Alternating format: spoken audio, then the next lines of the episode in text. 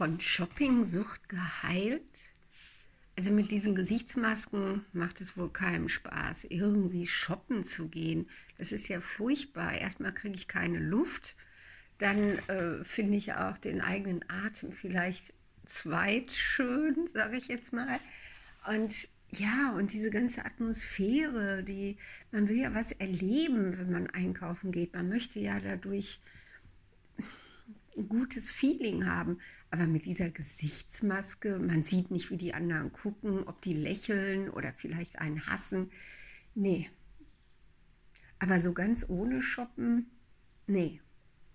Ich kann jetzt einfach nur wünschen, dass es bald vorbei ist und dass wir bald wieder ja, uns einfach in die Augen gucken können, unsere Münder zeigen können, lachen können und shoppen.